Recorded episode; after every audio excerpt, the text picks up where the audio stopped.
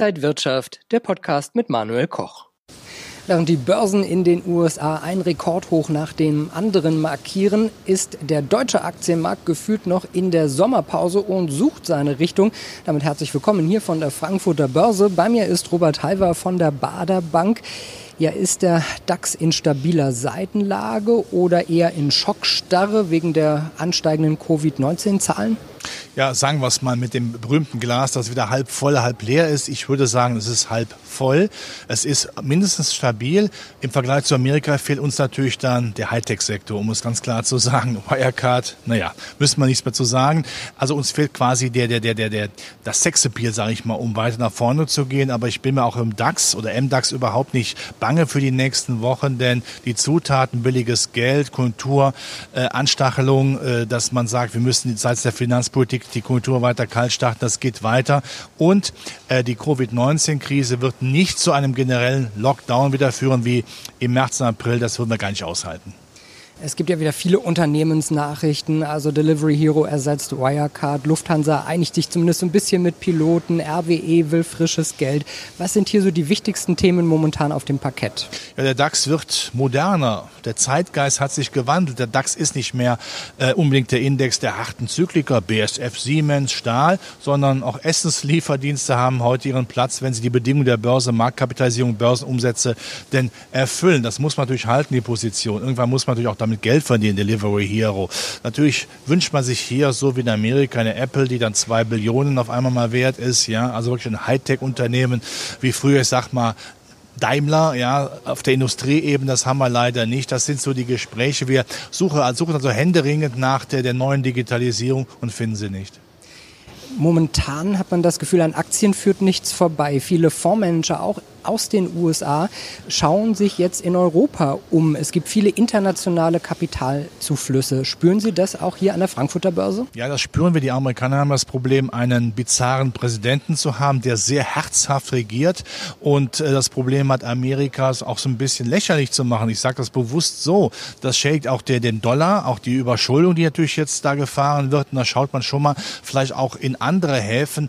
Europa hat zwar immer Probleme, aber zumindest haben wir jetzt mit künstlicher Befruchtung, mit Geldgeschenken zunächst mal die Wogen geglättet. Und da sagt man, naja, zumindest hat ja Europa und speziell Deutschland in der zweiten Reihe eben auch Unternehmen, Industriewerte, äh, die man sehr attraktiv findet, weil sie Industriepatente haben. Auch Hightech, nicht so wie die großen Amerikaner, aber zumindest rudimentär. Da möchte man rein.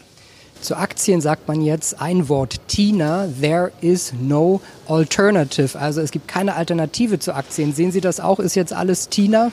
der Begriff alternativlos, der wurde schon oft in der Politik verwendet, das ist immer gefährlich. Aber ich würde es so sagen, solange die Staumauern das Wasser nicht halten. Das tun sie nicht, weil einfach mehr Liquiditätsschwämme der Notbank reingeblasen wird. Solange es keine vernünftigen Zinsen gibt, ich weiß nicht, ob wir das Alter hier nochmal, wir drei mit dem Kameramann noch erleben werden, äh, wird der Aktienmarkt immer mindestens das Brot- und Buttergeschäft äh, haben, zugutekommen. Und das spricht dafür, dass der Aktienmarkt mal konsolidieren kann, aber ein Crash wird nicht da sein. Oder anders formuliert, angenommen, Covid-19 wird zu einem Problem werden. Was wird wohl gemacht seitens der Politik? Richtig. Mehr Schulden, mehr Geld. Und die Aktienmärkte werden das stabilisieren. Der Aktienmarkt hat sich von der fundamentalen Realität abgekoppelt. Aber auch das ist eine Realität, die man endlich begreifen muss. Was bedeutet das jetzt für Anleger? Wie sollte man sich jetzt im Spätsommer positionieren? Ah, die Angst vor dem heißen Herbst, da kommt dann die zweite Covid-Welle, alles wird äh, zugemacht, die Wirtschaft bricht in sich zusammen, es kommt der Crash. Quatsch. Erstens, die Politik wird nicht mehr diesen generellen, generellen Lockdown machen können. Zweitens, es wird weiterhin kalt gestarrte Möglichkeit der Fiskalpolitik und der Geldpolitik geben. Hat mit Stabilität ja nichts mehr zu tun, das wissen wir, aber den Luxus können wir uns gar nicht mehr leisten.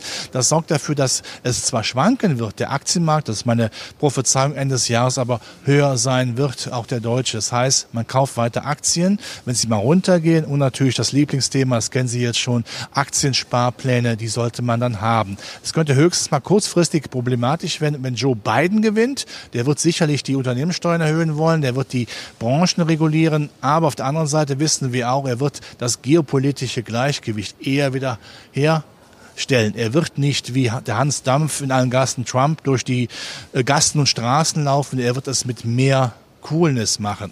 Die alte Freundschaft äh, Europa zu Amerika wird es nicht mehr geben, aber es wird ruhiger werden. Das transatlantische Bündnis wird zumindest gefestigt sagt Robert Halver von der Baderbank. Vielen Dank für Ihre Eindrücke und liebe Zuschauer, Ihnen alles Gute, ein gutes Händchen an der Börse. Bis zum nächsten Mal.